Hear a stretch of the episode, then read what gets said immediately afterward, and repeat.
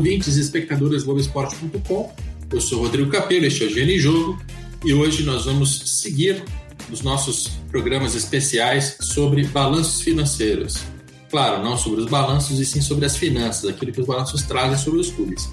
A gente já fez programas sobre os clubes de São Paulo, do Rio de Janeiro, Minas Gerais e Rio Grande do Sul juntos, e desta vez nós vamos viajar para o Nordeste, onde a gente vai entender mais sobre as realidades financeiras e também políticas esportivas de cinco clubes: Bahia, Ceará, Fortaleza, Vitória e Esporte, em ordem alfabética para ninguém botar defeito.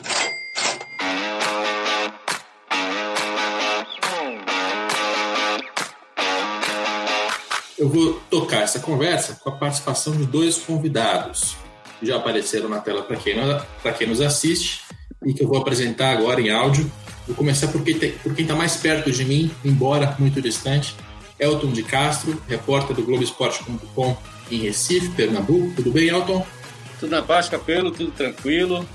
vamos lá debater esses clubes de futebol nordestino, uns despontando como talvez as potências do Nordeste e outros em derrocada, né?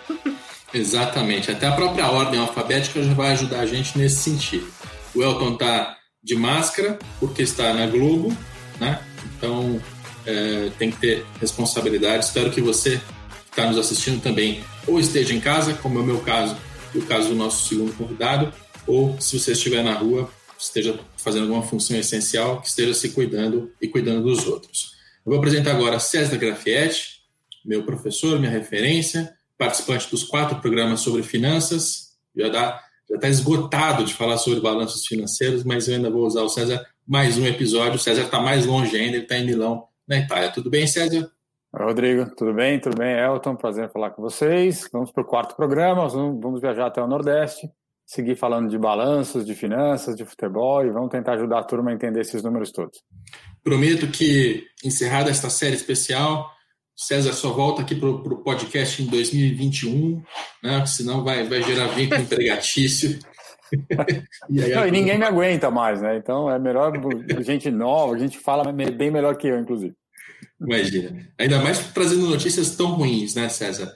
É, o César, é, nos outros programas, falou sobre clubes, começou a ser criticado nas redes sociais. É, é difícil de, de trabalhar nesse, nesse meio. Mas vamos começar a falar dos clubes a gente, como eu já falei, segue uma ordem alfabética e o torcedor vai perceber que a, a condição financeira dos clubes ela vai descer o, o, barranco. A gente vai começar falando coisas majoritariamente boas, alertando para alguns riscos e vai, vai piorando conforme a gente troca de clube. A gente começa pelo Bahia, que é um clube que está é, num processo de consolidação financeira, esportiva, administrativa. Um clube que é destaque porque nos últimos anos passou por uma recuperação é, além de financeira, política principalmente. É um clube que passou por intervenção judicial, passou por um processo de democratização, é, teve que pagar muita dívida, teve muito problema para sair ali do, do, buraco em que estava, mas que em 2019 já demonstra sinais positivos, né, César? Queria uma introdução sua para depois apresentar alguns números, né, em termos de, é, de receitas, de dívidas, de custos. O Bahia hoje é um Bahia muito diferente do Bahia que era cinco anos atrás, né? Ah, sem dúvida, é um time hoje que consegue, é um clube que consegue é, trabalhar com receitas e custos bastante equilibrados, é, abriu o leque de, de, de, possibilidades de receitas, então tem uma boa receita com, com sócio, tem uma boa receita de TV, consegue vender atletas com um bom retorno é, e trabalhar sempre dentro da, das suas possibilidades. Tem que tomar cuidado, e a gente vai falar um pouco depois disso, de não depender demais da venda de atleta e trabalhar muito no limite. Hoje tem as dívidas relativamente equilibradas, mas é sempre um risco. Então, é, com uma estrutura muito boa do ponto de vista de gestão e as finanças equilibradas, o Bahia começa a despontar aí como, como um time que vai ultrapassar provavelmente é, Botafogo, Vasco, enfim, como um clube de, de potencial de receitas tão grande quanto. Para colocar já alguns números na mesa para a gente debater, o Bahia passou de um faturamento de cerca de 140 milhões em 2018 para cerca de 190 em 2019. E é, além de ir muito bem na parte é, comercial de marketing, né, com a abertura de uma loja, com a mudança da, da, marca, passou a ter marca própria, além de patrocínios, ele melhorou muito seu desempenho na área comercial de patrocínios. Mas o que chama bastante atenção é a venda de jogador. o Bahia, em 2019, fez 45 milhões é, em comparação a 18 de 2018. Ou seja, tem ali um, uma, um, um crescimento relevante. Aí eu pergunto ao Elton, como é que é, como é que vocês estão vendo nesse sentido de transferência de jogador? Porque historicamente é, os clubes do Nordeste têm ali uma dificuldade em fazer receitas muito grandes, né? Sei lá, talvez porque em vez de vender diretamente para a Europa, para o Milan, para o Real Madrid, como fazem clubes do, do eixo Rio-São Paulo, os clubes do Nordeste é, têm, têm dificuldade para fazer essa venda para o exterior, acaba vendendo para o próprio Palmeiras para depois haver uma revenda. É por aí? Como é que você vê essa, essa questão de venda de jogador? Tem isso também, Capelo, mas assim, muita coisa que eu vejo em relação à é, transferência de jogador é o que eu chamo de grife. O Bahia ele começou a vender constantemente jogadores. Então, quando você vende constantemente jogador e está no mercado constantemente, o mercado entende que você produz com qualidade. Então, fica mais fácil você precificar melhor os seus jogadores e você cria uma relação maior com os agentes de jogadores. Então você abre mais mercado, entendeu? Então você consegue fazer com que o seu jogador, que é o seu ativo, saia do seu clube com um valor agregado de marca, de organização. Por que ele está saindo do meu clube? Entendeu? Não é, por exemplo, se a gente, para sair um pouco do Nordeste e com um efeito de comparação, uma coisa é você tirar um jogador de um clube organizado que paga em dia, que não está passando aperto, que está vendendo ali para fazer a máquina girar de uma forma mais tranquila. Outra coisa é você tirar, vamos supor, o Marrone do Vasco, que está ali com a corda no pescoço, está atrasando quatro meses. Ah, não vai querer agora não? Então daqui a pouco a gente volta e paga muito menos. Entendeu? Então, nisso, o Bahia, e acho, e começa a ver outros clubes aqui do Nordeste caminhando para esse futuro, para esse destino. É, é, bem interessante isso, porque a gente vai, vai passar por isso também com o Ceará e com Fortaleza. Conforme os clubes nordestinos estão conseguindo arrumar a casa financeiramente, fazer mais investimento em base, profissionalizar o departamento de futebol, essa receita está destravando. E isso tende a, a reduzir um pouco a, a, distância que o Bahia e outros clubes têm para clubes é, do Rio de Janeiro, por exemplo. Agora, tem um, um, dado aí que o, que o Elton lembrou, eu até já usei essa comparação algumas vezes, e a torcida, as torcidas cariocas ficam muito irritadas, que é um jogador que estava no Vasco preferiu jogar no Bahia do que continuar no Vasco. Isso, 10 anos atrás, é, ele seria chamado de louco. Imagina a vitrine do futebol carioca. Né? Mas hoje, a gente tem uma, uma relação de o Vasco não consegue sequer pagar salários em dia, o Bahia paga. E esse ponto já, já, já é um diferencial para quem quer jogar lá. E aí eu pergunto para o César: é, a gente está passando por um momento de alternância de forças? Né? Quer dizer, se o futebol brasileiro durante muito tempo foi o clube dos 13, ou então os 12 grandes clubes, etc., né? aquelas histórias mais antigas, hoje isso está mudando, né, César? É, muda, está mudando efetivamente, né? Porque vamos lembrar que essa história dos grandes, dos 12 grandes clubes, é muito fruto dos campeonatos regionais, que tinham suas disputas e criou ali a, a lenda dos 12 grandes clubes. A hora que você nacionaliza a competição, é, você iguala todo mundo. E, e, aí, a hora que você iguala o potencial de, de, de, disputa de todo mundo, surgem aqueles que se destacam aqueles que são melhores. Então, o Bahia, por exemplo, é um caso clássico. Ele sai de um, de um, de um período mais conturbado, ganha força financeira, passa a disputar as competições com uma força muito maior do que os times, os times do, do Rio, por exemplo, né? enfim, hoje em dia Cruzeiro até Atlético Mineiro. Então, o que acaba acontecendo é que a gente vai ver, e aí a pandemia ela ajuda nesse sentido, porque ela derruba aqueles que já estavam fragilizados e vai dar chance para os times melhores, mais organizados, de recuperar mais rápido, vai ver uma mudança de forças do futebol de uma forma clara, onde a gente vai ver uma mudança nessa balança é, daqui a um, dois anos, certamente. Para colocar um número antes de passar para o Elton, é, o Bahia, em 2018, gastou com folha salarial cerca de 70 milhões de reais. Em 2019, ele vai para 94. Né? E isso é bastante interessante porque mostra que, depois de um processo de recuperação financeira, o Bahia começa a gastar mais e isso vai elevar a probabilidade de ir bem em campo. Não quer dizer que ele vai ganhar tudo, mas aumenta essa probabilidade, porque pela lógica de que melhores jogadores exigem salários maiores, então quanto mais você gasta com folha, maior a sua chance de ganhar. Vai por mim, essa correlação existe, ela é bem clara, tanto no Brasil quanto na literatura estrangeira. Agora, é, aí é um ponto que a gente de Milão, como o caso do César, e de São Paulo, eu não tenho como sentir isso, acho que o Elton vê isso mais de perto. A torcida, ela, ela em, que, em que vibe que a torcida tá, a do Bahia? Ela ainda é a torcida que está muito feliz e reconhece uma recuperação financeira, ou ela já começa a ser aquela torcida que pressiona por resultado, que se queixa, que já está achando que o meio da tabela não é bom? Como é que está esse tipo de pressão da torcida e até da imprensa local também, Elton? Rodrigo, assim, eu acho que tem as duas partes. Tanto aqui a gente no Nordeste, a gente vive uma rivalidade muito grande entre Bahia e esporte para quem é o topo da tabela ali, quem vai brigar. Se eu chegasse para o torcedor do Bahia, se a gente voltasse no tempo, eu chegasse lá em 2014 e dissesse, ó, 2020 o Bahia vai brigar pela oitava posição, pela décima posição da Série A acho que todos assinariam o contrato na mesma hora. Hoje, o torcedor do Bahia, ele quer mais. É óbvio que ele quer mais. Ele quer ir para Libertadores. Ele sonha com a, com a Libertadores. E por que ele sonha com a Libertadores? O time está organizado, o time está pagando em dia, tem bons nomes, não tem um elenco muito forte, não tem. Tem um elenco bom, mas não tem um elenco muito forte. Então eles já pensam em ir para a Libertadores. E aí é o perigo. O Bahia não pode, o Bahia instituição, não pode cair nesse conto da sereia que o esporte caiu em 2015. Deu um passo muito maior que a perna e na hora de voltar não conseguiu voltar. Não conseguiu e não consegue até hoje.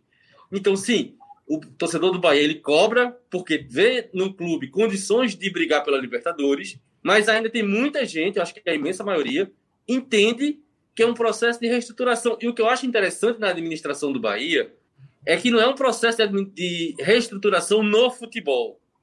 Não é no futebol, é no clube. O Bahia montou um CT impressionante. Ah, mas CT não ganha título, entendeu? Ah, mas o Bahia agora botou uma plataforma de streaming. Ah, mas vídeo não ganha título. Ganha título não, mas ganha dinheiro. Você pode monetizar aquilo. Então o Bahia vai se profissionalizando em todas as esferas e isso vai refletindo no futebol. Óbvio que é a ansiedade do torcedor. É óbvio que é a ansiedade do torcedor. Mas eu vejo a torcida do Bahia muito mais compreensível, muito mais abraçando o clube do que cobrando, ah, vamos chegar, tenho que chegar na Libertadores. A torcida do Bahia entende que o Bahia está crescendo. Assim como a torcida do Fortaleza entende que o Fortaleza está crescendo. Isso é muito legal. Eu espero que o torcedor ouça o Elton, porque o que a gente mais vê na história do futebol é exatamente isso: a torcida, a imprensa fazem cobranças desmedidas por chegar a lugares que o clube não tem é, porte financeiro para chegar, fazem-se loucuras e isso mais para frente vira um problema. É, o Bahia tem um endividamento próximo ali dos 200 milhões de reais. É um clube que não deve quase nada para banco, né? tem 5 milhões emprestados com bancos, com instituições financeiras, o que é legal porque é, quando você pega um empréstimo, você tem que entregar uma, uma receita como garantia. Isso, isso aqui significa que as receitas do Bahia estão livres para ele. Assim, ele não vai perder né, o dinheiro que está para entrar uh, no decorrer de 2020 vai ser usado para futebol. Vai ser usado, claro, para pagar alguma coisa de passado, acordos, tal, mas pelo menos o empréstimo bancário é mais baixo. É, desses 200 milhões, mais da metade está é, tá equacionado pelo Profut, então, é um tipo de negócio que basta pagar as parcelas em dia, você não vai ter problemas. E agora, no cenário de pandemia, é, até a, essas parcelas estão suspensas, ou seja, o Bahia é, nem vai, vai, ter tanta preocupação nesse sentido aqui, mas não deixa de ser interessante. E o que o clube começa a demonstrar pelas suas dívidas é que ele começa a contratar jogadores, né? começa a fazer investimentos, esses investimentos ainda que a parcela não esteja atrasada, aqui ela é entendida como dívida porque é algo a pagar. Né? Mas é isso, né, César? O Bahia tem que tomar cuidado para não dar um passo maior do que a perna, porque senão ele pode botar a perder essa, essa recuperação toda, que é uma história bem bonita, e ainda, é, talvez em um ou dois anos, disputar uma Libertadores e depois ser rebaixado para a segunda divisão. Né? Tem, que, tem que ter esse, pensamento de médio e longo prazo. É, eu acho que esse é o grande risco dos clubes que eu vou chamar de médios, assim, porque eles estão naquele, naquele momento médio de receita, pegar a tabela total de receita dos clubes. Então, acho que tem que tomar cuidado para que a expectativa seja dentro da realidade, né? A gente volta com aquela equação que a gente falou outro dia, a equação da frustração. Frustração é expectativa menos realidade. Quando a expectativa é muito alta a realidade vem baixa, a frustração fica enorme. Então, o torcedor tem que tomar cuidado com isso, torcedor do Bahia, saber o seu tamanho, saber o seu potencial. E aí, a gente vai ver até em outros clubes depois, é muito cuidado para não correr o risco de cair para a Série B. Não estou dizendo que vai acontecer, mas eu acho que esses clubes médios, de receita média, tem que tomar cuidado para não dar um passo maior que a perna, se atrapalhar e depois, por conta disso, cai e aí joga por terra todo um planejamento, toda uma reestruturação que foi feita. Então é uma coisa, um ano de cada vez, vai chegar a época da Libertadores do, do Bahia, que talvez virem anos de Libertadores, mas com a cautela necessária. Tem, tem, a gente tem mais alguns poucos minutos para falar de Bahia, até porque a gente tem que trocar de assunto para cobrir todos os clubes aí em coisa cerca de uma hora de programa. Mas tem dois pontos ainda que eu queria abordar. Primeiro, o papel do Guilherme Berintani, né, que é um presidente é, que é um ótimo entrevistado, isso eu posso garantir. Ele sempre é muito claro, é muito sincero, é muito coeso, é coerente, é, e ele me parece estar é, assumindo um papel de liderança no futebol brasileiro. Porque quando a gente fala de venda de direito internacional, o Bahia está envolvido. Negociação com jogadores, representação no Congresso, etc. O Bahia está envolvido. O Bahia está ganhando também. Ganhando não, ele está recuperando uma força política que ele teve na época do Paulo Maracajá. Eu acho isso interessante, é, difícil de analisar com critérios objetivos, né? Talvez eu esteja me equivocando aqui, mas, mas eu vejo isso. Você, você também enxerga esse, essa, esse protagonismo do Belintani no cenário nacional, Elton? Vê, na minha opinião, tem esse protagonismo porque o Bahia hoje é inegavelmente o clube mais forte do Nordeste. O torcedor do esporte vai cair de pau em cima de mim, já sei disso, ok, obrigado, mas ok. Mas é isso, Bahia hoje é o clube mais organizado, é o clube mais representativo, porque é o Bahia que tem, é o Bahia que tem mais voz na hora de falar. E o mercado nordestino é muito forte no cenário nacional. É um, é, um, é um povo que consome muito. Então, ele já tem a condição, já se colocou na condição de ser o cara que vende o produto. O esporte que teria esse protagonismo também saiu um tempo da Copa do Nordeste, deixou esse espaço aberto para o Bahia, estava um ano na Série B, deixou esse espaço aberto para o Bahia, e aí, lógico, ele está assumindo. Paralelo a isso, ele é uma pessoa muito esclarecida, ele é muito esclarecido, como você disse, ele é muito bom na entrevista, ele não se nega da entrevista, ele fala de assuntos ruidosos, até com torcedores no Twitter, não foge de pergunta, entendeu? Então ele passa uma ideia de um clube, e eu imagino que isso também seja importante para o mercado, ele passa uma ideia de um clube transparente.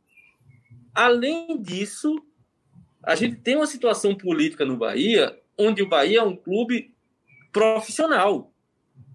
Entendeu? Onde o presidente é profissional, na diretoria é profissional, onde é outro tipo de situação com a boa parte dos clubes nordestinos e brasileiros que ainda vivem de um ano para se eleger, dois anos de oposição. Um ano para se eleger, dois anos de oposição. Aí o cara tenta fazer um projeto, o conselho não deixa. O cara vai para outro canto, tenta um empréstimo, o conselho atrapalha. O Bahia não vive isso. Entendeu? E isso facilita. Então, imagino que ele tem esse protagonismo, sim. Imagino que ele está se colocando nessa posição, sim. E imagino que ele começa agora a buscar aliados dentro da região para que se juntem e aí sim montem, montem um bloco com força. Entendeu? Ele às vezes fala isso e não, não subir só, tem que subir blocado, porque se subir só já, já cai. É verdade. E, e você me dá o gancho para entrar no segundo e último ponto que eu queria tocar em relação à Bahia. A, a democratização do Bahia é um processo que é assim invejável e é referência para o resto do país. O que, que eu queria entrar aqui? É, qual é o impacto dessa democratização na administração do dia a dia de fato? Né? Até no, no nosso programa sobre Rio Grande do Sul, mais para o final, a Renata de Medeiros, que eu, que eu convidei para participar, ela falou sobre o Cruzeiro. É, e a, ela levantou a seguinte bola: democratizar o Cruzeiro resolveria as finanças? Aí eu, eu respondi para ela: não, não resolve. Assim, não, não há uma correlação direta entre democratização, profissionalização e resultados financeiros, mas no Cruzeiro aquilo é importante para ver um arejamento do quadro social, do quadro político, dos conselheiros, porque a base, a sistema político do Cruzeiro apodreceu. O Bahia, ele é muito mencionado nesse sentido da democratização. E, e, eu acho que é muito importante a pauta, mas é bom fazer essa distinção, né, César? Porque, por exemplo, se a gente tratar de um Atlético Paranaense, que é um clube que está com as finanças voando, que ganhou títulos, que está também alternando forças com, com o futebol carioca, está tomando espaço de outros, é um clube com características ditatoriais. Ele é um clube do Mário Celso Petralha. Ou seja, é, a democratização não necessariamente caminha com uma, com uma gestão melhor, mais eficiente, carregada mais, etc. Né? Não, sem dúvida. É, a gente sempre fala que controle, o modelo de controle acionário, vamos chamar assim, é, ele é indiferente, né? O que é importante é como você gere esta empresa, esse negócio, a partir de um certo controle. Então, é o que você falou, o clube pode ser empresa, pode ser ruim, o clube pode ser uma associação, pode ser boa, pode ser um, um clube democrático, como é o Bahia, bem gerido, com regras claras e, e sendo bem, sendo bem é, montado nesse sentido, né, profissional, ou pode ser uma associação também, é, é, democrática com 100 mil sócios e 30 grupos políticos que não se entendem e que geram uma grande confusão no seu, no seu dia a dia. Não é o caso do Bahia, então acho que isso é importante. Enquanto tiver uma consistência é, dentro dos associados, uma visão é, uniforme no sentido de que a gestão é o mais importante, isso vai seguir em frente. Agora, e aí ele segue em frente positivamente, porque tem controle, tem gente ali acompanhando, tem arejamento, tem troca. Então, a, a, vantagem desse modelo quando ele funciona é essa: você tem muito mais gente trabalhando a favor. É, mais até do que a democratização, o Bahia se destaca pela transparência. Você abre lá o portal de, de transparência do Bahia, você encontra tudo sobre as finanças. É. Né? Até antes de começar essa série de finanças, eu fiz ali uma matéria um pouco mais longa sobre né, um ranking de transparência e confiabilidade. O Bahia está entre os primeiros, porque ele é, a, a, é, claro, isso vem desse viés democrático, acredito mas não só ele é democrático a ponto de colocar as pessoas para participar do quadro social, do conselho deliberativo, né, de ter eleição, acesso, etc., ele também tem governança e transparência, que aí sim é onde você encontra o link com a boa administração. E aí eu pergunto para o Elton, é, a, a minha percepção é que um dos maiores desafios do Bahia para os próximos anos, e isso se estende a todos os outros clubes, é criar uma cultura democrática, o que é ainda mais difícil do que apenas democratizar. O que eu quero dizer? Você abre o quadro social, coloca a gente para dentro, dá acesso a, a voto, permite que esse candidate, ok. Mais difícil vai ser fazer com que o, o Conselho Deliberativo seja frequentado por pessoas que se preparam para fazer aquele papel, que fiscalizam a diretoria, que fazem as cobranças certas, que ajudam a, a, a, a contrapor os poderes. Assim, é, é, um trabalho bastante difícil. E essa criação dessa cultura de democracia no Bahia, para mim, é o principal desafio que eles têm pela frente. Como é, como é que vocês aí repercutem essa, essa questão da democratização do Bahia, a importância que ela tem na gestão, desafios daqui em diante? O que, que se fala sobre esse assunto aí? Capelo, assim, eu acho que tipo, tem duas questões nessa história. É, eu concordo que é, não seja, é, não necessariamente um clube democrático, ele vai ser bem administrado, enfim, mas eu acho que ele abre muito mais portas para uma continuidade do que um clube que tem um dono. Porque quando o dono sai, o clube fica à deriva, geralmente. Ou ele fica à mercê do grupo político daquele dono, que geralmente não tem a mesma capacidade, enfim, acaba mudando os pés pelas mãos. E o que eu vejo no Bahia hoje é que o associado do Bahia, ele começa a incorporar, por exemplo, se eu me candidato à presidência do Bahia, ganho e vou tirar os direitos que hoje eles têm de ter um balanço transparente, de saber onde é que o clube está gastando, aí ele não vai aceitar. O Bahia está aumentando o número de associados. E quando você aumenta os associados, você traz pessoas novas, e as pessoas novas já entram nessa cultura, é muito difícil você retroagir. É muito difícil você tirar o direito do sócio, do direito que já foi dado ao sócio, entendeu? É, estão criando, aí eu concordo com você, eles estão paralelamente criando essa cultura de dizer o Bahia é isso. E não só nessa esfera. O Bahia hoje em dia é um clube democrático. O Bahia é um clube hoje de inclusão. O Bahia é um clube que busca representatividade em diversas camadas da sociedade.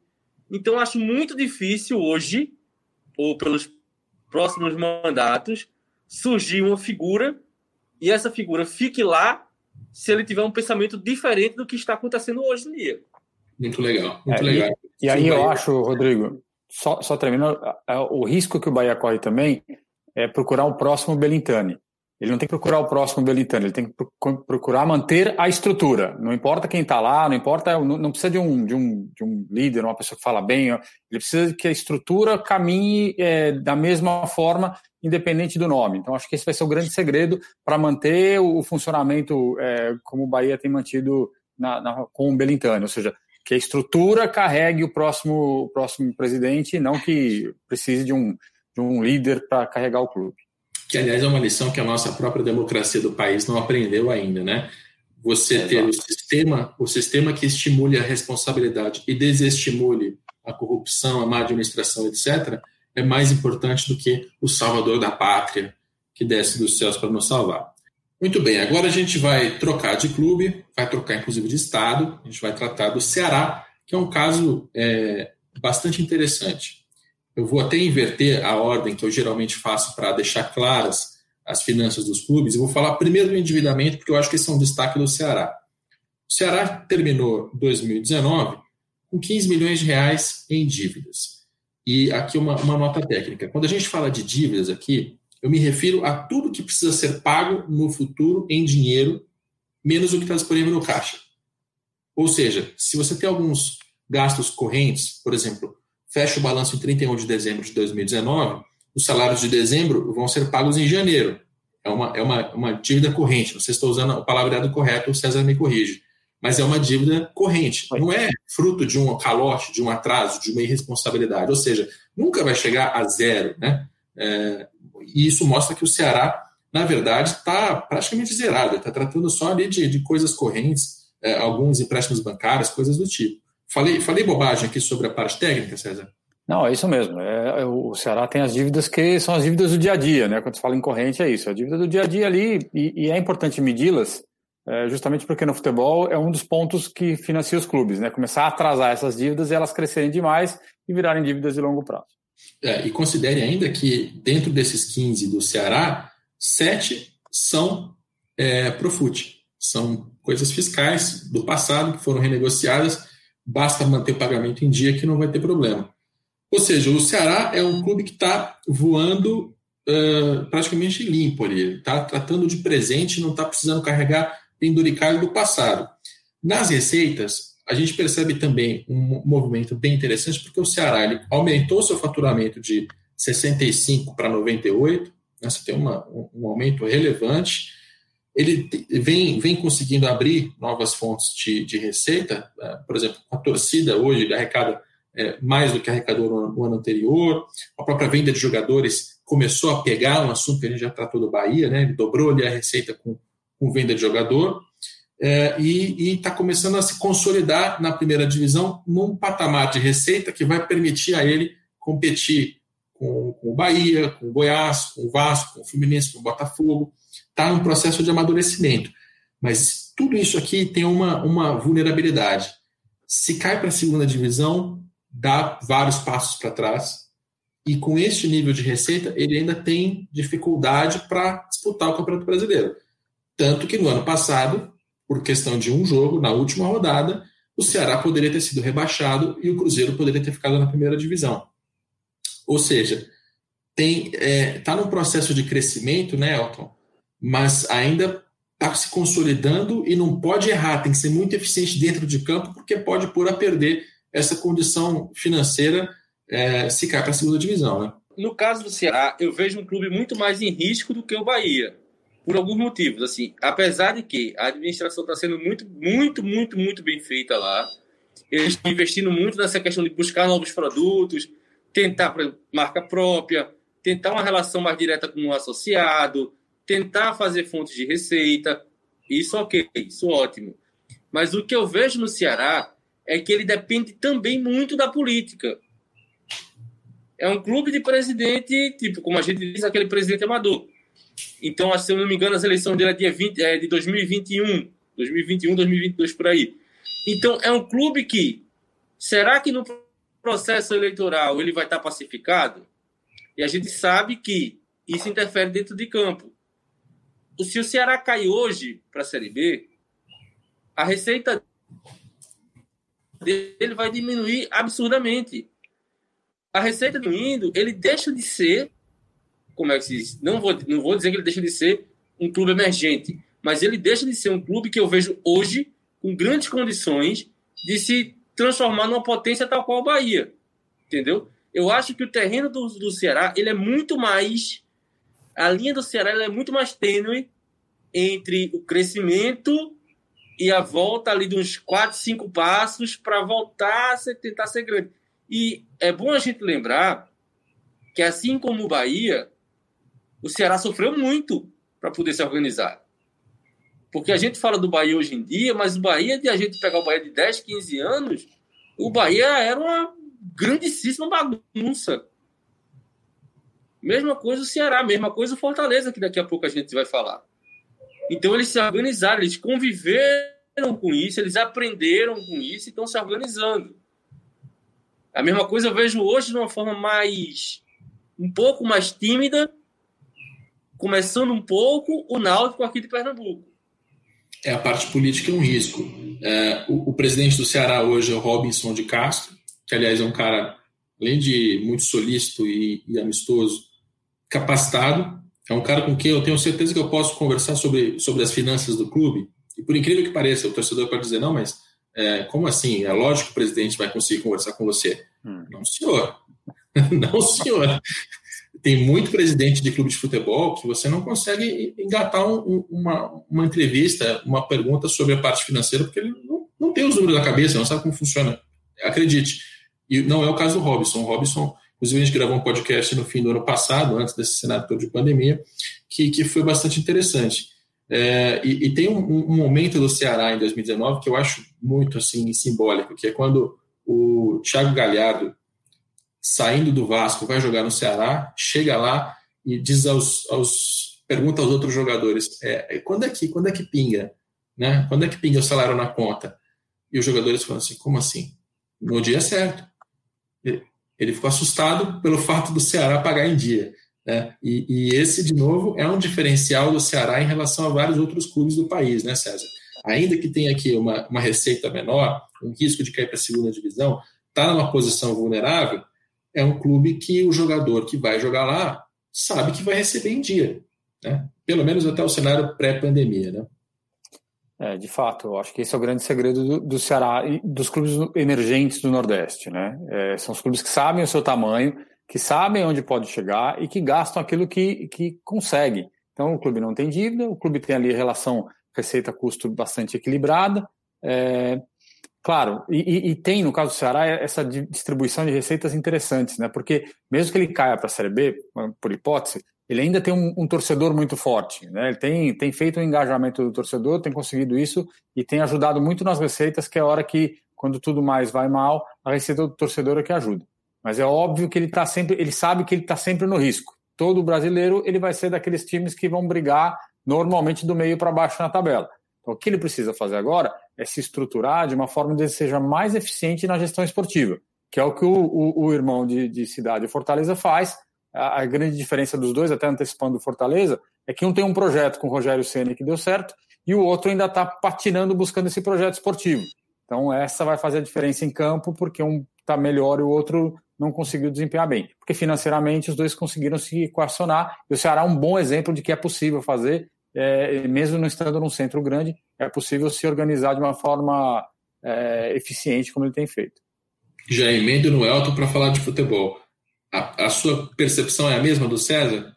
O, falta ao Ceará um projeto esportivo eficiente, de, de médio prazo, que funcione? Rapaz, eu, eu posso ser muito sincero em relação a isso. Eu acho que falta ao Ceará e falta ao Fortaleza. Porque hoje o projeto do Fortaleza é o Rogério Ceni daqui a três rodadas dos da Série A, Rogério Ceni resolve sair do Fortaleza e ir para o Atlético Paranaense. Ano passado aconteceu isso. O Fortaleza foi para Zé Ricardo, de Zé Ricardo foi para outro que não tinha nada a ver com o Rogério Ceni, entendeu? Então eu acho que falta aos dois um projeto e ó, o que a gente quer? Esses projetos de estruturação nosso financeiro como ele pode ser transformado num projeto esportivo?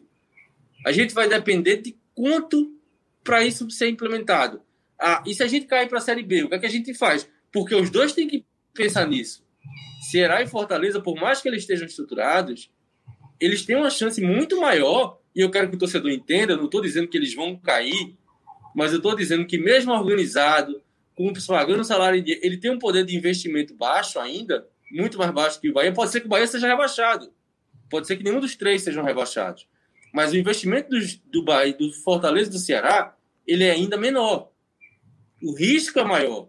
Então o projeto tem que ser feito pensando se a gente tiver na zona de rebaixamento da Série A, faltando um turno, a gente vai contratar jogador a 300 mil para tentar salvar, ou a gente vai manter o pé no chão e salvar o projeto? Porque não se engane, é muito fácil, é muito simples o, projeto, o presidente disser, dizer: não, o nosso projeto que projeta a vitória, projeto time de futebol, a grande maioria é vitória. É, não, nosso projeto é ficar na Série A, independentemente, se a gente cair, o projeto vai ser lindo. E ali tá ali, ó. 19 rodada do Brasileirão, Fortaleza em último, Ceará em penúltimo. Pô, a gente tem aqui uma condição de pegar um empréstimo, contratar ali 5, 6 jogadores e vamos, no que, vamos ver no que dá. Se ficar, ótimo. E se cair?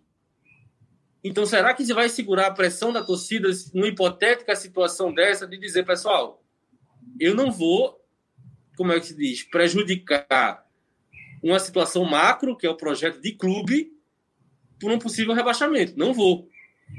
Espero mais uma vez que o torcedor ouça o Elton, porque é exatamente isso. Eu não tenho nem como acrescentar nada. É exatamente não, é. isso. É, porque justamente é, é, a questão do projeto, ela só faz sentido se ela for um projeto, né? E não um, um uma pessoa. A, a, uma pessoa, né? Então o projeto, o projeto de permanecer saudável, cai um ano, depois você volta reestruturado e, e, e, tenta se manter, é isso, é projeto. E aí esse é projeto tem que estar com todo mundo alinhado. Né? É, o Ceará, só um, um, último destaque, tem 13 milhões de reais em, em bilheterias, tem mais 10 em sócio torcedor, e essa é uma receita que cresceu que mostra uma força que, se a gente comparar com clubes que no passado até estiveram na frente do, do Ceará e do Fortaleza também, como, sei lá, Ponte Preta, né? É, o Ceará tem muito mais torcida, está numa capital, está numa região rica, né? É, menos rica do que São Paulo, menos rica do que Rio de Janeiro, é óbvio, mas tem um potencial grande ali de torcida e isso está se manifestando nos números, isso é muito legal. E aí eu vou emendar, indo para o Fortaleza, com um assunto que eu acho que é de extrema relevância para os dois. O torcedor, eu não sei se ele se deu conta disso, mas a estrutura do futebol brasileiro em termos de direitos de transmissão mudou muito a partir de 2019 e facilitou esse processo de inclusão do Ceará e do Fortaleza. Se a gente fizer um, retrospecto mais distante, a gente volta lá em 87, 1987, na criação do Clube dos 13, a assinatura do primeiro contrato de longo prazo com a Globo, o início da transmissão do campeonato da Copa União com menos clubes, aliás, a Copa União é um assunto até que a gente vai evitar aqui com esporte para não, não ter polêmicas é, vazias, mas o que eu quero dizer é, naquele momento, a união dos clubes é, excluiu Ceará e Fortaleza. E esses clubes não fizeram parte do Clube dos 13 durante toda a sua história.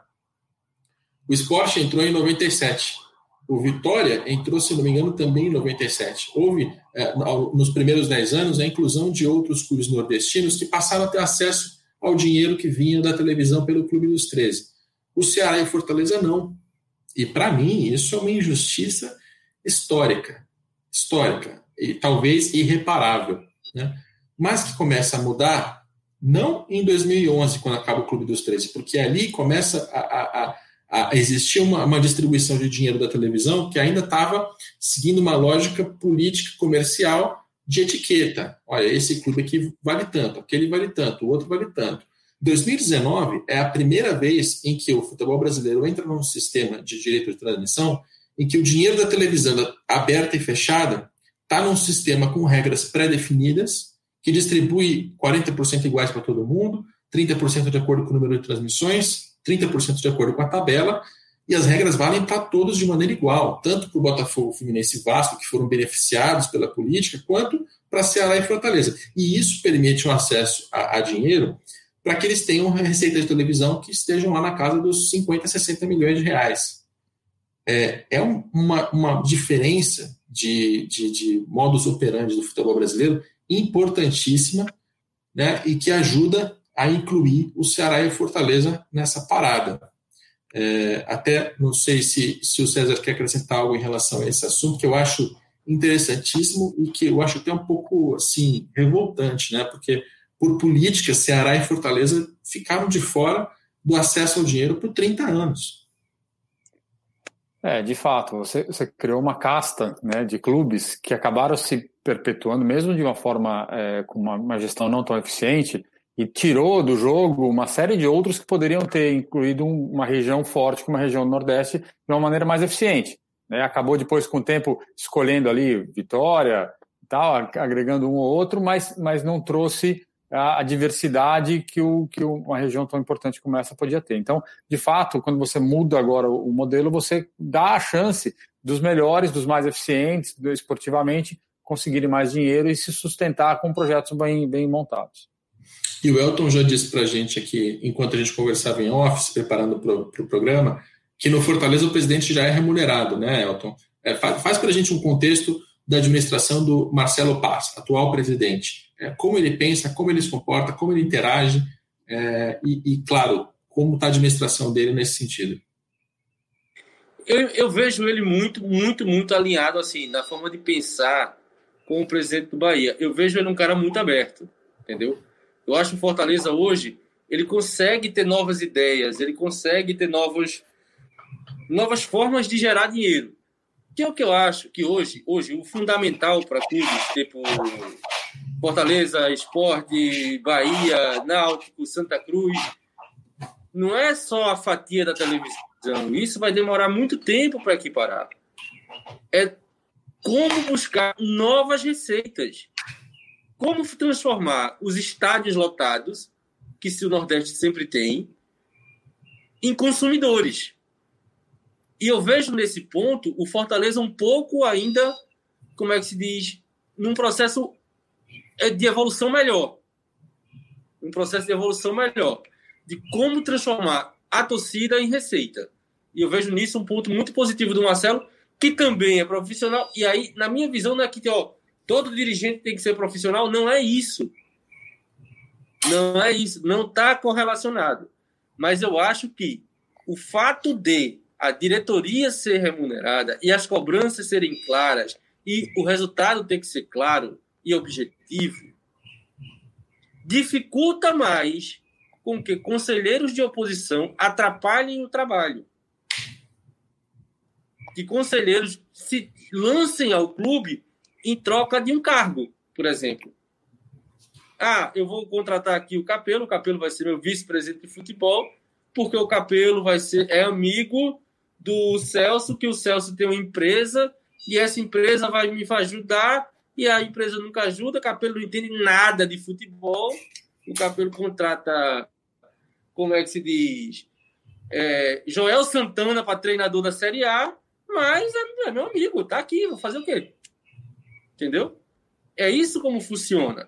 E isso eu vejo começando a acabar em alguns clubes. Até mesmo no, no Ceará. O Ceará não tem uma gestão, como é que se diz, profissional, mas eu vejo esse entendimento de clube ser muito maior. Eu vou, eu vou bater na madeira aqui, porque vice-presidente de futebol, diretor de futebol, é a última profissão que eu quero ter. Mas vamos, vamos mostrar alguns números do Fortaleza ah, que ajudam. Agora, deixa, diga, diga. Deixa, eu, deixa eu botar só uma palavrinha aí sobre uma polêmica. Para, eu não sei. A, execrado na rede social, 87 não tem polêmica, não. 87 é do esporte. E olha que eu sou Vasco. Obrigado, Elton. Agora, a audiência vai subir, mas a quantidade de pessoas que vão aí te criticar nas redes sociais também vai. Espere por isso. O, o, o Fortaleza, é, colocando aqui dados sobre, sobre receitas. Não, vamos xingar todo jeito. O que eu falasse aqui vai ser xingado. É, isso é verdade. Não, não dá para se guiar pela, pela, pelo público. É, o Fortaleza tem 12 milhões em receitas com bilheterias, tem ali mais é, quase 19 milhões com mensalidades e contribuições de sócios. Então, é mais um clube também que se manifesta com a sua participação da torcida no faturamento, que vem ajudando a fazer a haver um crescimento saudável né, e sustentável.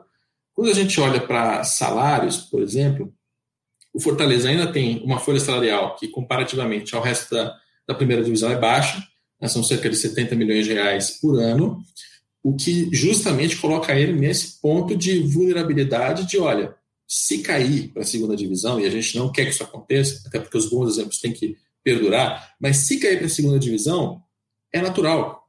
Não estou dizendo que é provável, mas é natural, porque ele ainda não tem esse, é, é, essa capacidade de colocar dinheiro em contratação de jogador do, do que outros clubes no país. Paga em dia, sim, isso é uma vantagem é, mas ainda está numa posição de vulnerabilidade. A, a, gente pode chegar ao fim de Campeonato Brasileiro, como foi no ano passado, e terminar com o Ceará ou o Fortaleza rebaixados. É, vai ser uma lástima, porque eu espero mesmo que esses exemplos é, continuem, mas não é completamente descabido. O Fortaleza ele tem um pouquinho mais de, de, de receita do que o Ceará, né? tem ali uns 10, 15 milhões a mais, está na, na faixa dos 115 mas também tem mais dívidas. Tem 35 milhões de reais em dívidas, mais uma vez, pouca coisa com o banco, é, pouca coisa até com, com a parte fiscal, equacionada por Profut, mas tem ali uma, uma parte trabalhista que tem ainda acordos a pagar, os próprios salários correntes, então Fortaleza tem essa, essa, essa natureza. Lembrando, só para finalizar, Fortaleza, que no ano passado e no início deste ano de 2020 teve muita, muita especulação sobre a chegada de um dono da Rússia, um investidor que colocaria dinheiro, etc., etc. É, eu, eu, recomendo ao torcedor cautela em relação a essas notícias, porque o Marcelo Paz não demonstrou em nenhum momento, pelo contrário, ele, ele diz exatamente o oposto, a intenção de abandonar esse, esse modelo associativo e democrático, né, democrático de tem a participação do, dos sócios na administração, para pegar o clube, eh, formar uma empresa e vender para o investidor. Porque a entrada de um russo é, só se daria desta maneira. Não existe isso de, não, não, a gente vai trazer um russo aqui que vai trazer é, 500 milhões de reais, mas ele não vai ser dono, não, ele vai ser só um parceiro, ele vai depois tirar esse dinheiro com venda de jogador, com os recebidos. Gente, isso é. é se for assim, é, vai dar errado. E não é, garanto. É, quando, quando alguém vem de fora para comprar um clube, é comprar o clube mesmo, é tirar o Marcelo Paz e o, o quadro social para entrar uma estrutura diferente. E não acho, sinceramente, que o Fortaleza, nem o Ceará, que não tem notícia em relação a isso, mas tem um perfil parecido, não acho que eles deveriam perder essa, essa natureza associativa e, e, mais do que associativa, porque ele pode virar empresa e continuar democrático, só um, um contrassenso. Né? Pessoas se enganam em relação a isso mas não deve perder essa participação da torcida na administração, porque tem muito torcedor, está numa praça legal, tem um, um, futuro legal pela frente nesse, nesse modelo. Então, eu, eu recomendaria que não se, não se iludisse muito com os papos de bilionários russos que chegarão. Acho que o bilionário russo vai se interessar mais pelo Atlético Paranaense, pelo Goiás, clubes com outras características do que Fortaleza e Ceará.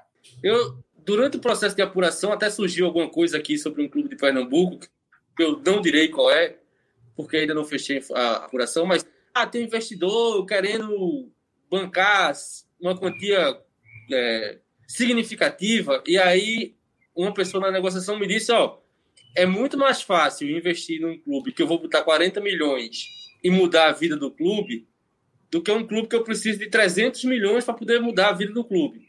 Mas em contrapartida, nenhum almoço vai sair de graça. Então esse sonho de PSG que todo mundo tem, que de uma hora para outra vai surgir um sheik árabe, vai comprar o clube e que vai transformar o clube cheio de Messi, Neymar, não vai acontecer isso no Brasil no médio e longo prazo. Não é assim que funciona. Primeiro, os clubes vão ter que se estruturar e se preparar para receber o investimento porque nenhuma empresa séria vai querer entrar num clube que está abarrotado de dívidas. Porque não é interessante para ela. Ele vai fazer o quê ali? Comprar problema? Não vai. Tem que se estruturar, se organizar. É como uma empresa, às vezes uma empresa pequena, uma startupzinha, ela se programa, ela se organiza, ela mostra que tem potencial de crescimento, mas não vai crescer porque não tem como crescer. É uma startup e aí ela é vendida por uma grande empresa. Aí ok, mas não é assim no futebol. E se aparecer o empresário russo, tailandês, japonês, ou seja lá o que for, querendo comprar um clube da noite para o dia, sem, sem maiores explicações, desconfie. Você está aí no conto do vigário. É isso aí. Desconfie. César, quer, quer complementar?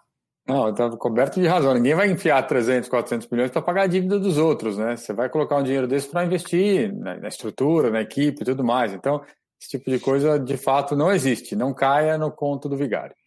Muito bem. Agora a gente muda de clube, a gente vai a Salvador, volta a Salvador, na verdade, para falar do Vitória, que aí sim a gente começa a descer descer a ladeira e começa a ter notícias um pouco mais negativas, um contexto pior do que uh, tratando-se de Ceará, Fortaleza e Bahia. A gente está falando agora do Vitória, um clube que está na segunda divisão.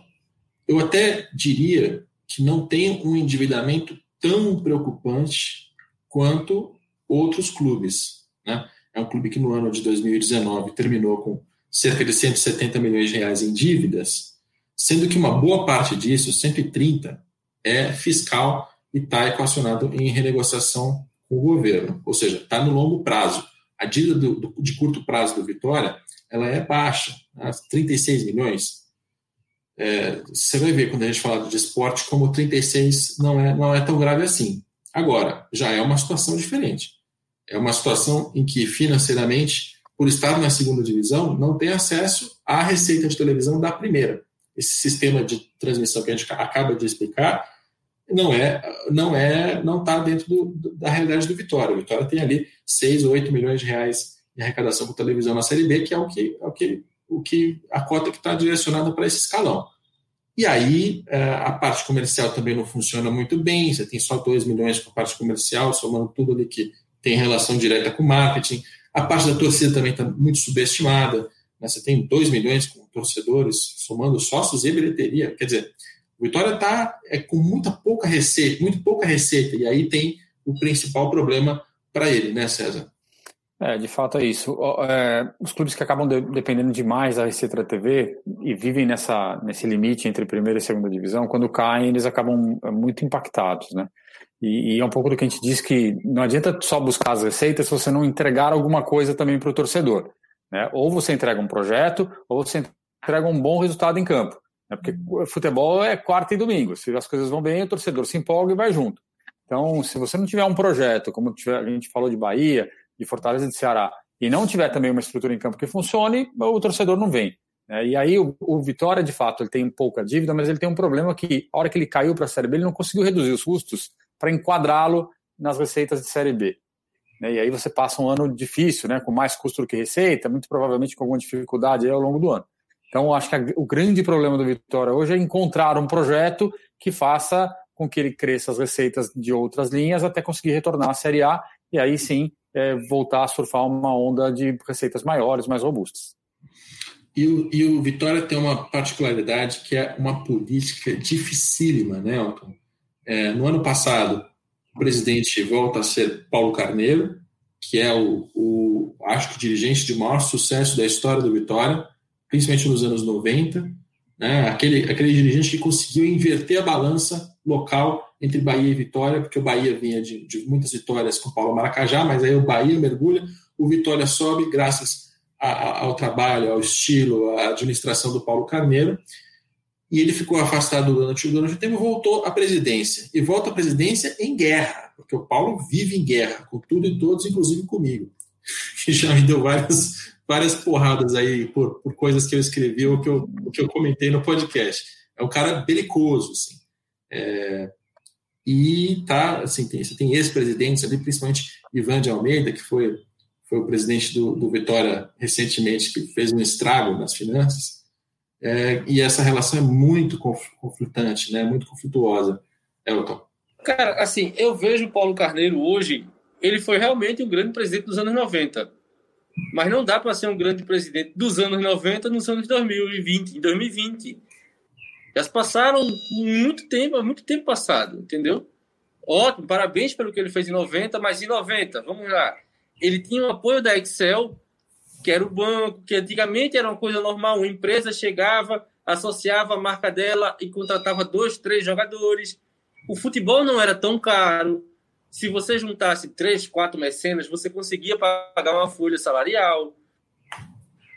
Você tinha, como é que se diz, uma facilidade, por exemplo, a hora da contratação de Petkovic, que vai no Real Madrid, contrata, porque é um jogador que aqui deu certo, tudo mais. Era outro tipo de futebol. Era outro tipo de negociação. Hoje, você tem que cuidar muito da marca. Vamos, vamos lá. Alguém aqui colocaria dinheiro hoje, como investidor, como patrocinador, num clube que nem sequer repassa a verba da CBF para o futebol feminino e dá como justificativa o dinheiro é meu, eu uso onde eu quiser. A CBF passou uma verba para ser destinada ao futebol feminino. Paulo Carneiro disse que ah, não, dinheiro do, dinheiro do Vitória, o Vitória usa como ele quiser. Aí, se você é uma marca, você vai se associar?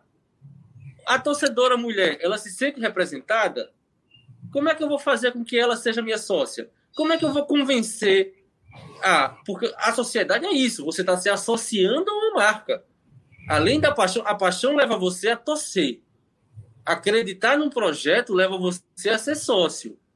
É muito diferente. Ah, por que eu vou ser sócio? Ah, porque vai contratar jogador? Ah, sua função é contratar jogador, irmão. O que é que tá me fazendo? O que é que eu, onde é que eu me vejo aí? Qual é a minha parte nesse processo? Ah, eu vou, eu, eu, eu sou chamado a pagar, mas eu não sou chamado na hora de você prestar conta, mas eu não sou chamado na hora das decisões, mas eu não sou chamado na hora das ações, mas eu não sou chamado na hora que você vai direcionar produtos. Então por que eu vou dar dinheiro? Num país é. onde a gente vive uma crise econômica absurda, você conseguir tirar dinheiro de alguém para associação e de clube precisa ser uma relação muito de fidelidade de ambas as partes. E se você não tem a fidelidade do seu sócio, como é que você vai ter fidelidade das empresas? Como é que você vai atrair negócios? E o jogador, como é que o jogador hoje em dia tem muito mercado, cara? Se o, no Campeonato Paulista, da, ali no, na primeira rodada, no primeiro semestre, é muito mais vantajoso você jogar o Campeonato Paulista. Um clube do interior ganhando um bom dinheiro de televisionamento, pagando salário em dia, sem cobrança, sem pressão, sem torcida. E se você mete dois, três gols, você consegue um time bom para a Série A ou para a Série B. Então o futebol mudou. É diferente. Antigamente era vamos que vamos. Era, ah, eu sou, sou muito forte, eu sou forte politicamente, eu conheço deputado, eu conheço senador. Hoje, o futebol é caro. Deixou de ser um negócio familiar. Para você fazer a bola girar, você tem que ter investimento pesado de empresas e você tem que gerar novas receitas com o consumidor. Se você não agrada o consumidor, não agrada o mercado, você vai fazer o quê? Depender de cota de televisão. Aí você depende de cota de televisão. Mas aí você está na Série B. Você já não tem essa cota de televisão toda. E quando você sobe, você não consegue o dinheiro para investir, para bater de frente com os clubes que já lá estão. Aí você desce de novo. Pois é, e, a quantidade de vagas na primeira divisão é limitada. Esse é o ponto que as pessoas têm que entender. Assim. Exato. O, o jogo, o jogo mais difícil do futebol, no mundo todo, mas a gente está falando de futebol brasileiro aqui, é você estar sempre com condições de ganhar coisas que vão satisfazer a sua torcida. A torcida do Vitória claramente tem uma expectativa de primeira divisão. Ela não quer é, ganhar a Série B apenas. Ela quer chegar na primeira divisão. Ela quer, como o Bahia, disputar ali, chegar na, na classificação da Libertadores. Então ela tem uma, uma expectativa mais alta. Se o Vitória não se organizar para conseguir é, estar à altura das práticas de administração, de governança, de transparência dos clubes da primeira divisão, para gerar confiança no seu sócio, no seu torcedor, gerar receita, gastar e, e ficar lá, essa roda não gira. E essa roda claramente parou de girar para a Vitória, né? que, que vem de administrações financeiras ruins. Né? O Ivan de Almeida, em 2017, repito, foi um presidente muito danoso para o clube. Fez um monte de contratações, torrou um dinheiro da, das luvas da, da, renegociação mais recente de direito de transmissão. Imagina pegar 40 milhões e, e, estourar, sumir com o dinheiro. É, então, assim, há problemas financeiros recentes, há um, um passado que está sendo, que tá sendo pago, por, por exemplo, quando a gente fala da, da dívida fiscal, você tem lá dentro o Vitória SA, que foi um projeto que deu errado, que deixou um passivo, esse passivo está sendo pago, né? inclusive no balanço eles não colocam dentro da dívida, eles apenas destacam numa nota explicativa, eu insiro manualmente, porque se o Vitória está pagando, é uma dívida, ela está ela, ela tá gerando uma consequência nas contas do clube, mas o ponto é que para isso voltar a funcionar na Vitória, além da administração, da governança, da capacidade né, de, de conseguir mais dinheiro e de gastar bem, a postura do Paulo Carneiro, eu acho, é ultrapassada, desatualizada. Gente, o futebol brasileiro hoje é muito mais Guilherme Berintani e muito menos Eurico Miranda.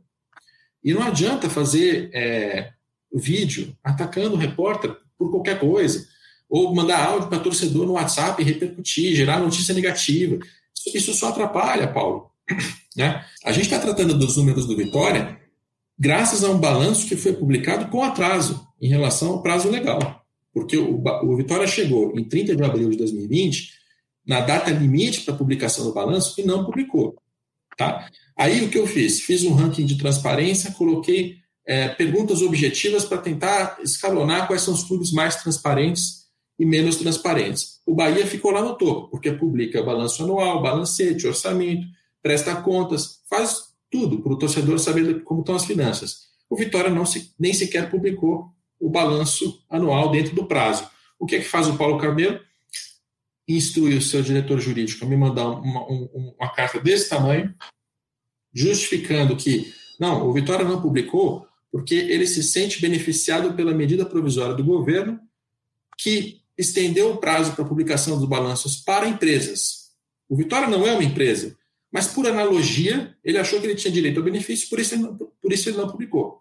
Essa é a tese que eu recebo é, do, do Paulo Carneiro. E aí ele grava um vídeo dizendo aos torcedores que esse repórter de São Paulo, que não entende nada de balanço, não entende nada de Vitória, é, ele vai ter que corrigir a matéria dele. Não tem nada para corrigir, Paulo, porque o Vitória não publicou balanço. Enfim, o balanço chegou, o próprio diretor jurídico me encaminhou, aliás, uma pessoa com outro perfil em relação ao Paulo Carneiro. Está tudo bem, o balanço está aqui, estamos comentando os números. Os números não são tão ruins quanto os do, os do esporte, mas Vitória está devendo em transparência e em paz. Assim, o Paulo Carneiro poderia administrar o Vitória em paz, com a imprensa, com os torcedores, até com a oposição, porque isso faria mais, é, mais bem ao Vitória do que esse estado de guerra que ele gosta de alimentar. Muito bem. Agora chegamos ao pior caso é, desses cinco que a gente está contando aqui neste programa, que é o caso do esporte. É um clube que, em 2019, voltou à primeira divisão. Isso é uma, uma notícia positiva, porque afinal ele vai voltar a ter acesso a essa verba de televisão, mas que, na minha opinião, é uma notícia negativa muito menor do que todas as negativas que tem pela frente né, porque é um clube que vem com faturamento em queda, é um clube que está com dificuldade de arrecadar. Eu até gostaria de detalhar para o torcedor quanto vem de bilheteria, quanto vem de sócio-torcedor, quanto vem de televisão, quanto vem de venda de jogador. Eu gostaria, mas eu não posso. Por quê? Porque o balanço financeiro do esporte não faz essa distinção. Ele tem uma, um detalhamento típico dos anos 2000, dos anos 90, do que há de mais atrasado em termos de contabilidade, em que ele agrupa todas as receitas em futebol. Pum. E a gente não tem como saber o que tem dentro.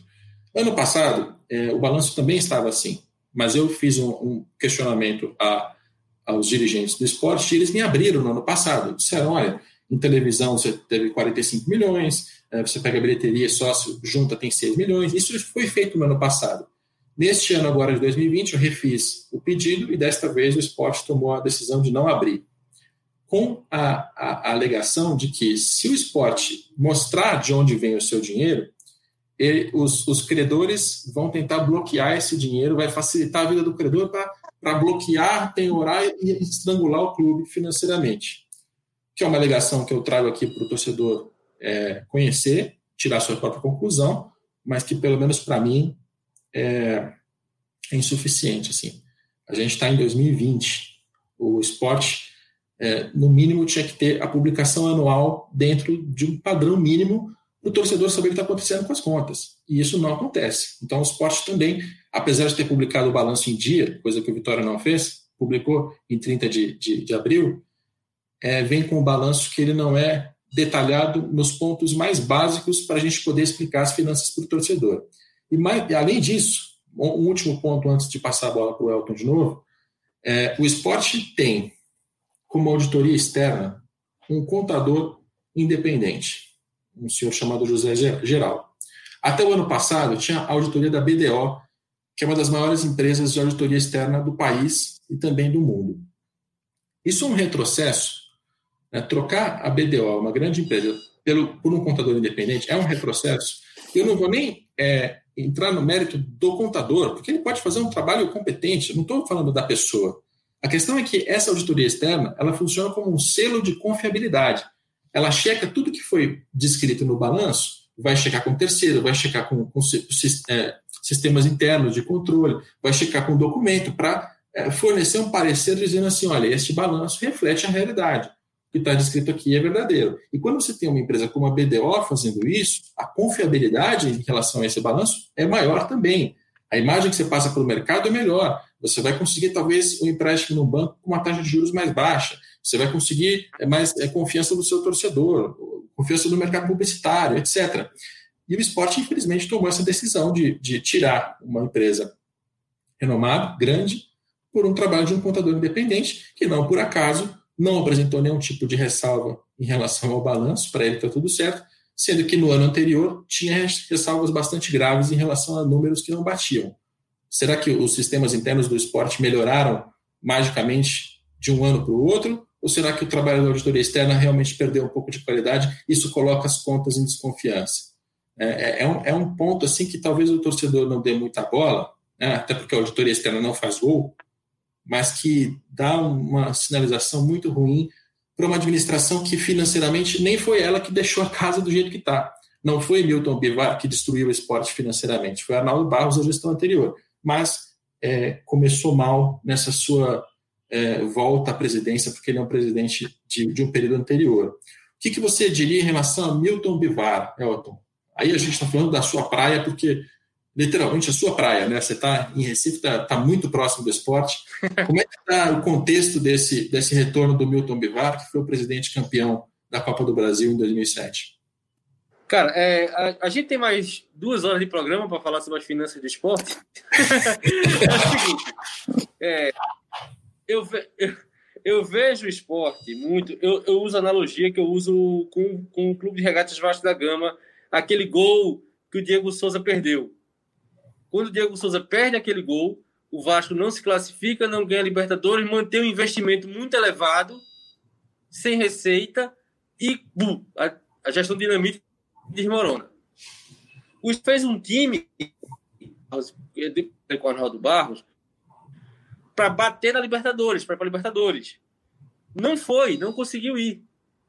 E não se desfez dos ativos. Se você olhasse para o que dizem do balanço do esporte, né, que tem isso que você falou, não é um balanço lá muito claro.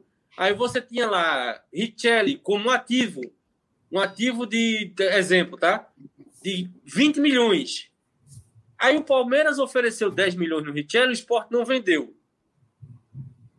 Começou a ter, não ter dinheiro para pagar o salário do Richelli, que para contratar, para manter o Richelli, começou a pagar mais de 300 mil ao Richelli. Eu estou falando o Richelli no, cenário hipotético, tá?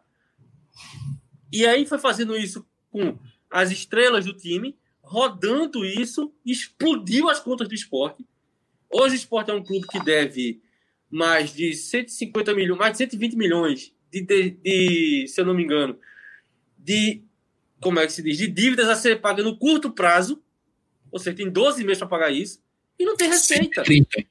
Aí se você me pergunta, é, é, você me pergunta como é que você vê o Milton Bivar? Eu acho o Milton Bivar, a exemplo do Paulo Carneiro, aquele é diretor dos anos 90. Que ele tenta resolver, e assim, e algumas coisas ele tenta resolver com amizade, amizade que tem no mercado. Foi assim que ele montou o time do ano passado, quase sem pagar os jogadores. Ele trazia do Grêmio, trazia com o Grêmio pagando, com o São Paulo pagando. Na parte futebolística da história, ok. Ele centraliza e ok. Mas na parte administrativa, é, eu até conversando com ele, ele, eu, ele falando que tipo que tá, porque as contas estão muito. É, é, difícil, você bota um contador, você bota uma empresa aqui dentro, e, mas toda hora é uma dívida nova que surge, tem muita coisa que a gente não consegue. Aí eu perguntei, presidente, mas por que não contrata empresa para apurar onde é tudo? E cadê? Para traga aqui todos. Ele, a gente já fez, mas tem um resultado. Aí depois de um, dois meses aparecem mais dívidas, mais dívidas, e eu não consigo controlar. A, a, resposta é essa, eu não consigo controlar. Tipo, vamos que vamos, vamos esperar o que vai dar. Porque não tem receita. Não tem de onde tirar dinheiro. É basicamente isso. Hoje o esporte deve dois meses de salário ao elenco. Não tem patrocinador master, elas não tem patrocinador nenhum. Todos saíram na época da pandemia. Não tem dinheiro para receber televisão, quase. De onde ele vai tirar dinheiro para pagar essas dívidas? Está impossibilitado de contratar, de, de escrever jogadores por conta de uma dívida que tem com o Mark Gonzalez, de 645 mil, na CNRD, que é aqui do, que é aqui do Brasil, da CBF, está em vias de ser proibido de escrever jogadores por conta de uma dívida de 5 milhões, 5,5 milhões de reais com o Sporting. Tem mais de 13 processos, de 13 milhões em processos. Também na CR, CNRD. Ou seja, eu vejo o esporte hoje um clube que ele precisa, tal qual o Cruzeiro, de um de uma reinvenção.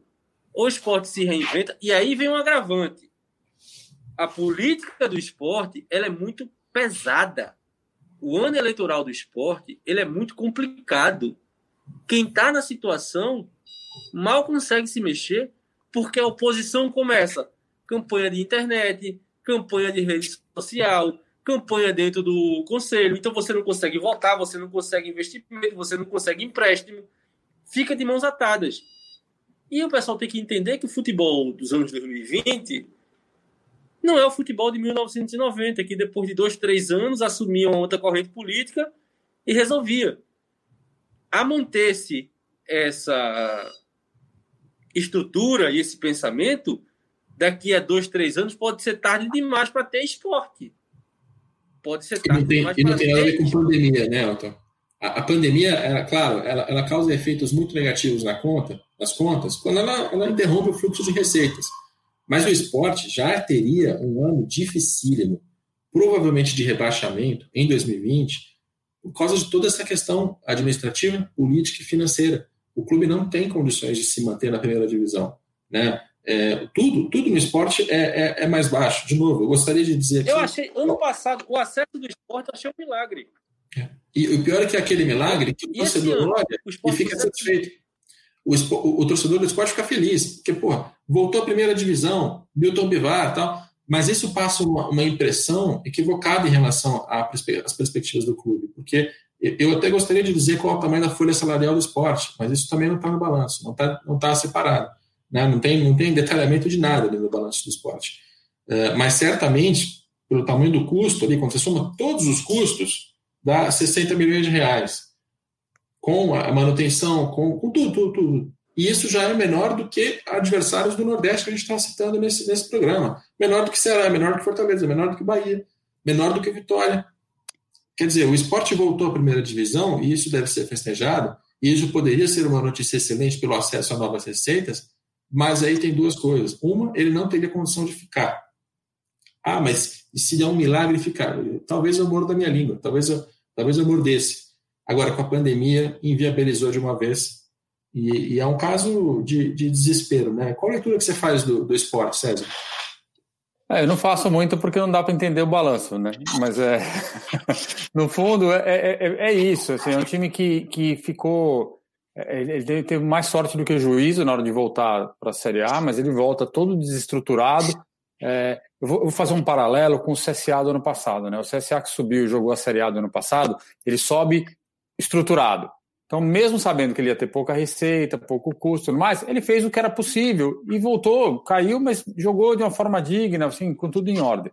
O esporte volta todo atrapalhado, sem com uma gestão confusa, com custos que não, não, você não entende e provavelmente estão abaixo do, do, das receitas, receitas que já estão comprometidas, não tem patrocinador, o torcedor eu não sei até onde vai, vai suportar o clube e não vai ter bilheteria porque tem pandemia. Então, assim, é, é, é uma história que só a sorte, de novo, mais do que o juízo, vão garantir eles na Série A em 2000 para 2021, né? Porque é, não, não, não dá. Não, em 2020, não dá para ter um clube de futebol tão, tão descontrolado como é o esporte. E aí, a, a cereja do bolo. O esporte tem eleições no final do ano. Eleição sempre bota pressão nas contas, sempre deixa tudo ainda mais turbulento. E aí, para atrair esses, esses parceiros que seriam necessários em um momento como esse, fica ainda mais difícil.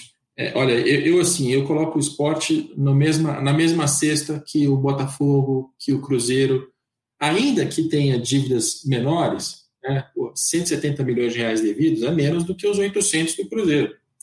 É menos do que os 800 e tantos do Botafogo. Sim, é verdade. Mas o acesso a dinheiro do esporte é também muito mais reduzido. É por isso que a gente não pode olhar para esses rankings e, achar, e tirar conclusões é, muito né, exageradas em relação a ranking. Porque quando, quando ele está sufocado por dívidas no total dívidas de curto prazo, como o Elton já falou, são 130 milhões em curto prazo, 130 que deveriam ser pagos em 2020, e não serão, porque não tem a menor possibilidade. Isso coloca o esporte num estado em que eu, eu acho que não, dá, não tem mais solução pelas vias convencionais, ordinárias, que seria aumentar a receita, segurar a despesa no nível é, controlado, gerar um excedente, usar, excedente pra, usar esse excedente para pagar dívidas e, num processo de 5, 7 anos, fazer uma recuperação financeira.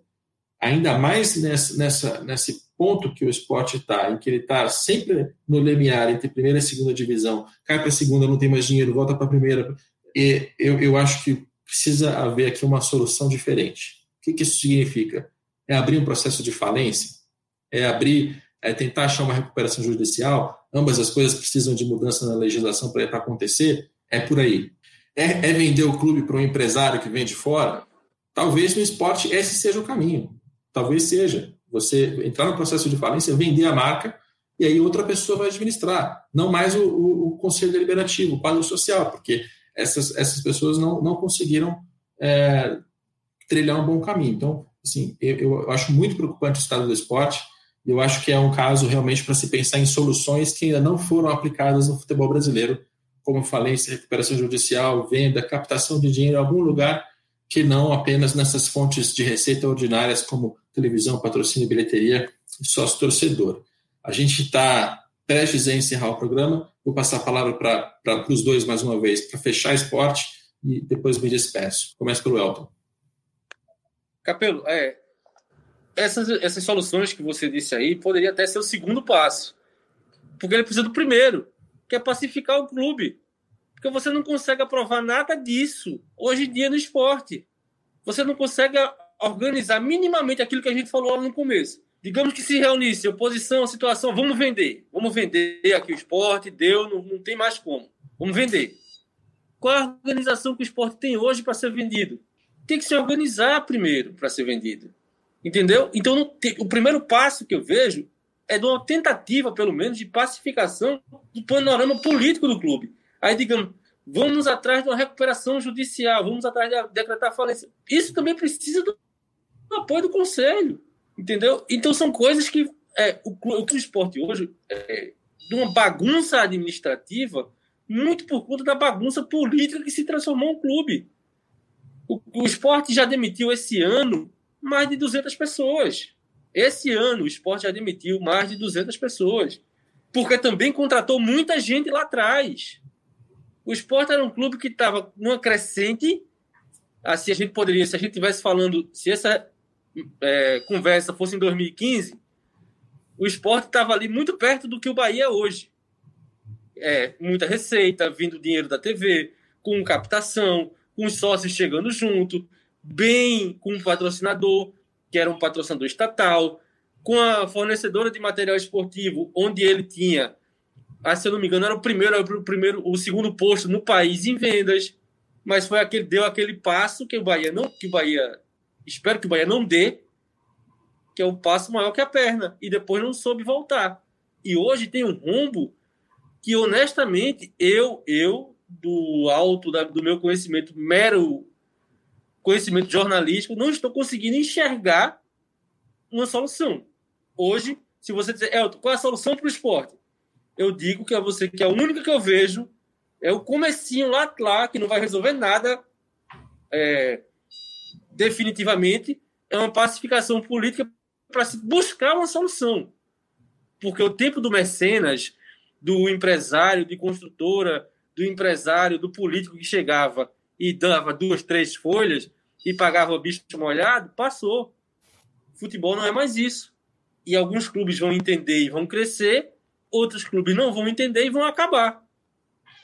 E por acabar, entenda não competir mais. Porque o esporte pode até ficar aberto durante mais algum tempo, como está o Guarani, como está a Portuguesa, mas quando ele deixa de ocupar aquele espaço no cenário em que ele almejava, em que ele esteve no passado, isso já é um, um acabar entre aspas. César, qual a sua conclusão? Ah, isso. A gente, a gente falou que, que, eu, que eu falo. É, se a gente falou que o Cruzeiro é, ia acabar, enfim, tava, tinha acabado, o esporte tem, tem menos capacidade ainda do que o Cruzeiro de tentar se recuperar. Então, o risco é ele, ele, ele cair, vai para a Série B, para a Série C, fica inexpressivo é, e a gente perde uma força do, do, do, do, futebol nordestino justamente por má gestão, por ter errado o passo lá atrás e ter tido incapacidade de, de enxergar o projeto, um projeto de longo prazo sustentável. É, infelizmente, é, me parece que é o rumo que o esporte tem para tomar nesse momento. Muito bem, a gente vai para o encerramento do nosso programa. Eu vou mudar aqui a disposição da tela. Eu vou Primeiro, agradecer muito a participação do Elton de Castro, repórter que eu admiro, que faz grandes reportagens, né? Aquelas reportagens que você vê, queria que fossem suas, é o Elton que faz. É, no ano passado fez um, uma, uma, reportagem assim histórica sobre racismo no, no, futebol brasileiro. Muito obrigado por compartilhar seu tempo e seu, e, e, e seu, seu, conhecimento com a gente, Elton. Valeu, pessoal. Valeu, obrigado. Valeu todo mundo. E é sempre um prazer. Tamo aí. Qualquer coisa precisar, é só chamar. César Grafietti, acabou essa, essa maratona para você, hein, meu amigo? Eu ainda tenho alguns textos para escrever, mas para você, muito, muito, muito, muito, muito obrigado. A, a, minha gratidão por tudo que você me ensinou esse tempo todo e também pelas participações aqui no programa é inesgotável. Imagina, eu que agradeço a oportunidade, foi bem bacana fazer esses quatro programas, espero ter ajudado aí a, a, a contribuído na, na discussão e é sempre um prazer poder ajudar quem quer aprender, né? Quem quer discutir. Hoje em dia a gente consegue trocar muita coisa e é bom que todo mundo ganhe. Muito bom. Eu agradeço a você pela, pela audiência até o fim deste podcast. Se você não ouviu né, podcast, também é episódio no Globoesporte.com. Se você não ouviu os programas passados, pode ouvir, fora de ordem, inclusive, porque a gente separou por estados, fica mais fácil.